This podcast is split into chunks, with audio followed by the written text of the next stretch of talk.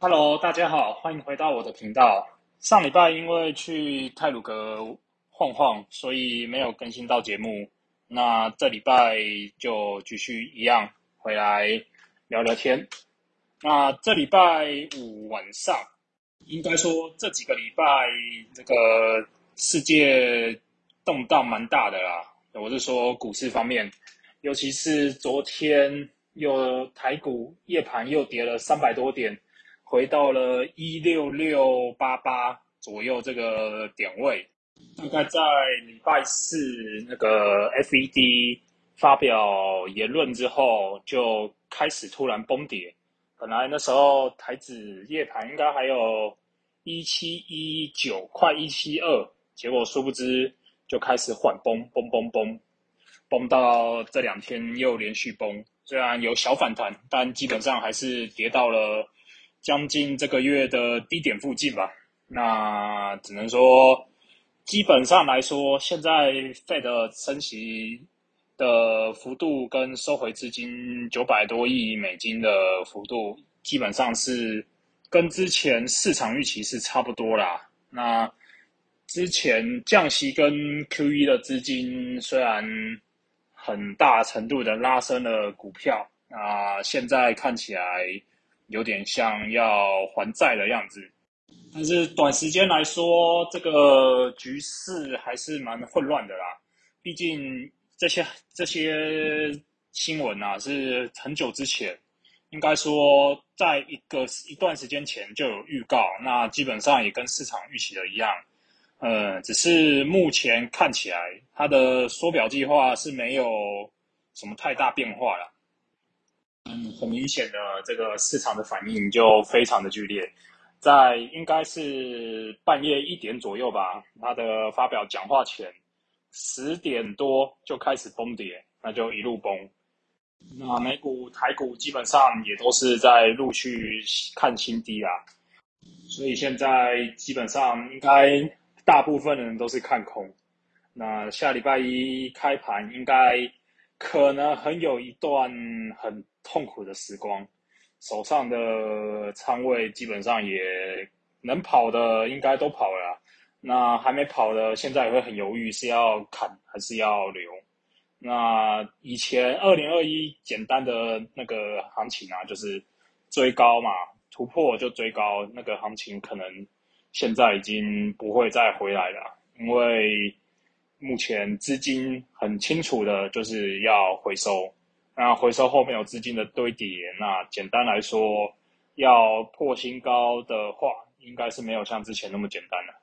所以现在就有一种言论，就是前一段时间的定期定额存股族们会开始犹豫，既然现在要陆续陆续空，陆续看空，那我们是不是要？暂缓存股，然后将手上一些本来存股的部位用掉、卖出之类的。那在这方面，就是要看大家的心脏了。如果你存的幅度来说是有点大，可能你现在手上没有现金，只剩下你平常的薪水进来。那如果说这样的话还要存吗？那就看这是否会影响到你的生活。那影响方到你生活的方式来说，就是你会不会一直去想它？那吃饭的时候，或是刚开盘的时候，工作的时候，会不会一股脑儿的就一直想去看目前现在指数多少啊？然后是否有涨啊？是否有跌？然后会在那边犹豫说：“哎呀，我要不要先砍？然后再那个？”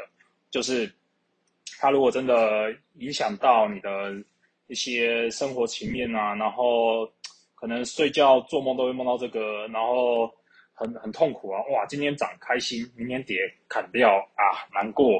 早知道昨天就卖，早知道昨天就加码。这种情况下，那我个人建议你可以盖牌，或是把它卖掉。如果是股票的话，是还好可以盖牌，但如果是期货的话，之前 这样跌下来，从年初。一八六的高点到现在一万六千六，这样也跌了两千点。说实话，很犹豫要不要继续加保证金进去，或是把口数平掉。但又会很犹豫，这种会不会扛在阿呆股，没有人知道。毕竟我们去年、前年也好几次遇到大跌，结果过一段时间马上涨。通常那种大跌，大家恐慌砍股的瞬间，会留一条很长的下影线。那那个时候都是大家的阿呆股，大家冤魂都在那边买账。但现在看市场上啊，大部分人都觉得是空头，甚至也是很多人都开始做空单，甚至清空。通常当市场往一个大方向走的时候，过一段时间就会跟市场预期的反向。但当然，每次都会说这次不一样，没有人知道。也许只有未来几个月后呢，我们才会知道吧。不过，如果目前最简单的判断方法是否要继续持有股票，或是是否近期继续定期定额加码的话，我个人认为是可以不要再在意啦。毕竟市场波动随时都有，嗯，只要把心态平衡好，那生活继续做好，我们的薪水工作继续用好。那有薪水继续投资，继续跟市场一起活下来，那应该来说就是目前我们这些小散户能做的事啊。毕竟讲实在话，我们用定期定额的方式，不就是要把它成本摊平？那如果现在积极的把它砍掉，你可能会躲过一段下杀，但很明显的，你之后的上涨你也很难会把它追回去。虽然也有可能是。会被疯狂的下杀了，但没有人知道嘛。毕竟如果知道的话，这个就没有那么简单嘛。不过换个角度想啊，如果继续下杀，那我们的资金如果还充充裕充沛的话，是否可以换个角度想来加码，就是继续买一些便宜的股票？毕竟现在台股的 PE 值是相对低啦。不过现在看 P E 值好像是一种落后指标，那讲出去好像在 P T T 也是会被虚虚报啊，所以看见仁见智啊。毕竟如果真的要投资，就是一种想法嘛。如果我们真的可以顺利的把市场撑住，这段波动撑住，就偶尔当做盖牌嘛，把手机关起来。像这两天六日没有开盘。那就心情比较好一点，不会每隔个三分钟、四分钟就在看那边指数的变化。因为之前手痒有去套机构期货，结果就被套在山顶上。曾经天真的以为一万七、一七一、一七二是基本基本的指数，殊不知已经是离我们很遥远的事了。感觉这。一两个礼拜真的是很痛苦啊！哎，如果有来世，真的要真的要好好的停损，不要在那边熬单，不然现在就很担心再跌个几百点，可能就要保证金就要被砍仓了。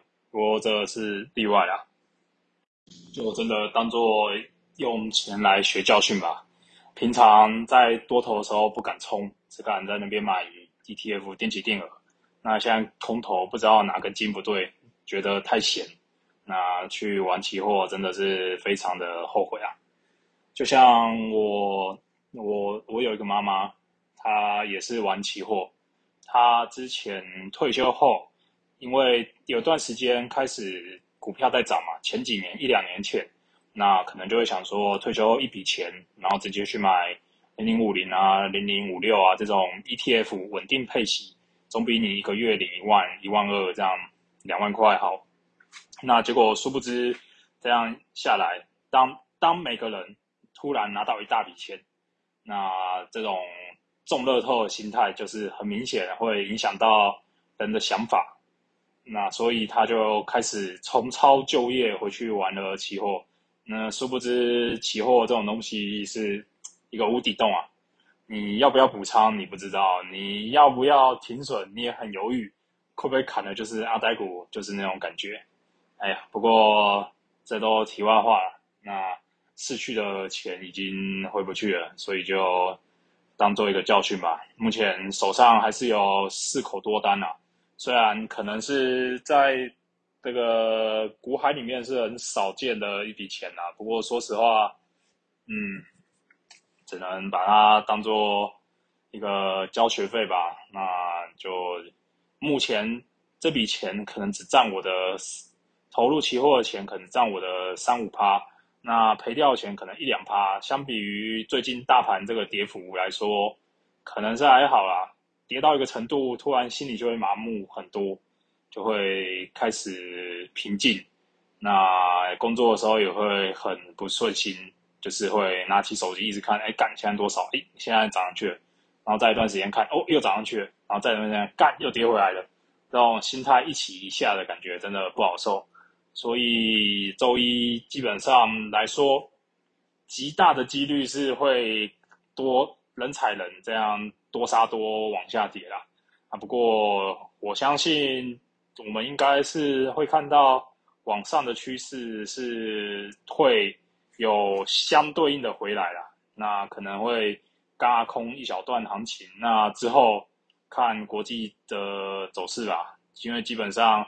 目前外资卖台股是卖的很凶，那卖完之后也是把钱都汇出国外，所以台币贬，那股票也贬。那目前能看的大概就中华电信吧，中华电信真的是我目前配置里面唯一有赚钱的，其他赚钱的可能一些金融股，一些少部分的股票有赚点小钱啊。那这点小钱刚好。可以至少看起来不会那么绿嘛，要不然再绿下去，牛都在我的对账单上面吃草了。那接下来的行情，我也是很难预料了，毕竟美股下礼拜也是很多财报周嘛。那王菲之前开财报也是被直接灌杀，灌杀到腰斩、腰斩再腰斩，直接打对折、对折卖，打七五折再卖的。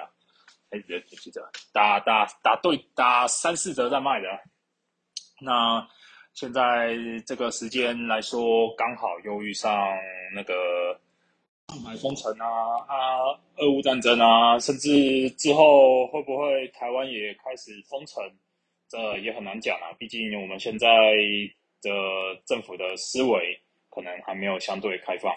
虽然目前我们可能我们这一辈二三十、三十几岁的年轻人是比较对疫情接受度高，但我们的父母，我我父母啦，可能就看疫情还是很严重啊，还会去药局抢普拿特。然后之前还有说一个什么清汤一号，我妈还会去特别去研究啊，然后就会特别的像之前那样的警戒啊。不过要。要说疫情的话，这可能大家都说过嘛，就是什么致死率啊，什么那些的想法是不会变。那现在很简单啊，可怕的不是疫情，可怕的是那种渲染的感觉，因为我们渲染后，那种看不见的敌人反而会让大家害怕。所以我们现在要做的，相比而言，应该不是把那个疫情当做，当然疫情还是很重要了，还是要那个小心呐。是我们现在可能就是要把心态用好，就像现在股市一样嘛。现在股市跌跌跌很凶，但能做的就是把心态用好，吃好觉，哎，吃好饭，睡好觉，做好该做的事，然后过好自己的生活，或者是上网找找一些那个鸡汤的名言啊，哎，台股哪里好啊？然后会不会未来展望啊？既然这几个月赔钱嘛，那我就不信。台股还会继续跌，那能跌？你说跌在哪？啊，我没有要那个跟那些我们的空空们作对，他已经从空八挖变空你七挖了，还空六挖下，空六下去，我们这些小多军们受不了啊！最近，我们还是要留一些钱再赔下去，真的心很痛，痛到无话可说了。那再来讲。最近的台铁事件好了，那台铁前段时间发生很多事嘛，那最近也是有一些人是五月一号决定不出来配合加班。那对台铁的员工来说，他们的诉求就是不希望那些公司被这样积极仓促的改革啦。那那我身为其他国营事业员工。个人是非常非常支持台铁他们的不加班的活动。毕竟我这个单位是不加班是不会影响到什么啦。那我们这个台电相比于台铁来说，服务的民众可能是相对没有到那么直接。就算我们这整个单位都不加班，毕竟电厂还是有轮班人员嘛，不可能不加班就放给他爆炸，放给他烂。所以，我们台电我记得印象中是没有罢工权的。那台铁这个不加班不算罢工，他们只是不加班。台铁不加班的活动，我觉得是可以鼓励啊。毕竟，虽然是会影响到那些刚好五一连假这些人返乡或是出游的那个。情况嘛，不过讲白一点，这个你要你要跟你的老板争取到你的福利，那争取到你的诉求，那最简单的方法就是跟他直接谈嘛。那如果谈不下去了，像之前那个交通部长说，这个台铁的改革是像一台列车一样，没有办法要回去，甚至连行政院长都说，台铁的员工不要对不起他们的衣食父母们。那这些话，说实话啦，听在台铁其他人的耳里，这真的不是很好受啊。就是我们是来赚钱的，那个这种制造对立面的话，说实话就可以不用讲太多了。毕竟大家基本上啊，在台湾，大家看到公务员就觉得他们是公仆。那公仆的话。就要觉得他们做事都是天经地义、理所当然，都是我们赐给他的。但但这种想法就是让公家机关的人很无奈啊，动不动做不好，也不要说做不好，做的不满意就投诉，那投诉长官就来，那长官来一定是先压你嘛，并不他他有可能去压外面的人嘛，他压外面的人，更大长官就来压，更大长官有可能去帮你压嘛，不可能嘛，当然是从内部开始改啊。那这样改下去，讲白一点，我们能做的就有限嘛。那台铁能做的也有限嘛。看国外罢工，他是直接给你好几天不工作，而且还不是不加班呢。那现在台铁只是不加班，毕竟五一放假是那个基本权益嘛。你这样不加班，说实话，虽然是会影响人民啊，但台铁的人也是人啊。毕竟讲白一点，这种五一加班，我不确定台铁是怎么加，但。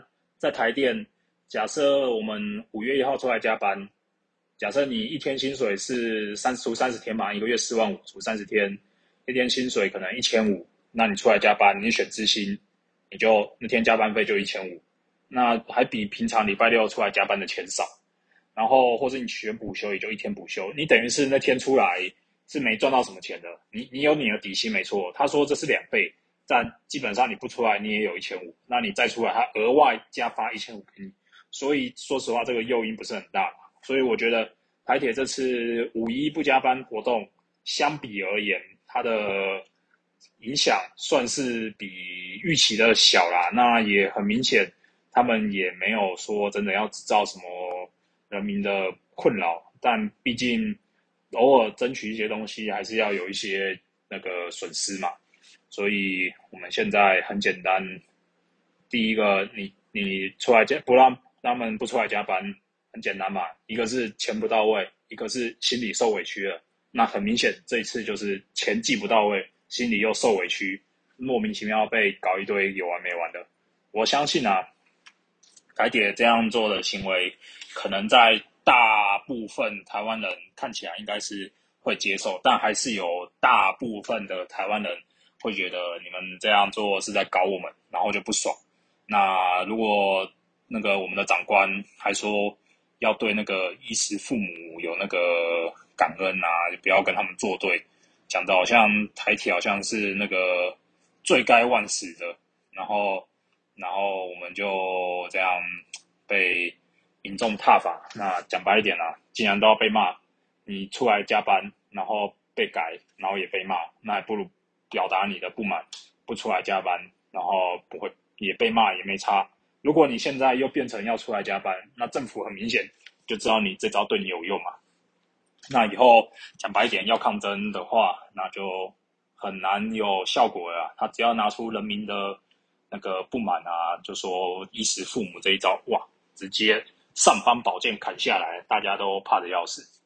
所以很简单，这次台铁的行动，祝福他们能够顺利的圆满落幕。那也希望我们的长官们可以听聆听台铁的诉求啦。毕竟大家都是出来工作的嘛，也不是说真的要搞你们。那也希望台铁能顺利完成。那今天礼拜六嘛，礼拜六目前晚上七点。那只能希望后天礼拜一开盘的时候，能够有一些好的发展，不要再杀了，再杀下去，去年的获利都吐出去，再吐下去，前年的获利也吐出去了，真的，这种时候才会意识到你们说的要存钱，然后有赚钱就要把钱领出来买房子。不过最近升息，那政府又打房，房子房地产也不像之前那么暴利了啦。也不知道最近这几年的经济是否会真的进入衰退。毕竟美国政策这样下来，可能真的会大或多或少影响到我们的市场吧。那只能祝福大家。如果手上有被套牢的，不要太难过。那如果期货多单还被套在山顶的，就适度减码吧。不然身体顾不好，工作顾不好，这个能很难说能够有。就算你赚钱，可能也很难说顺利的守下来吧。那如果各位喜欢我频道的话，可以到评论区留言，然后给我一些五星好评，让大家。知道这个节目，毕竟目前我节目刚录，也不是专业的呀。目前收听人数可能非常的成长有限。那如果大家喜欢我的节目，那记得给我一些回馈跟五星评价哦。那就先这样，今天礼拜六第一集先这样录，好，谢谢各位，拜拜。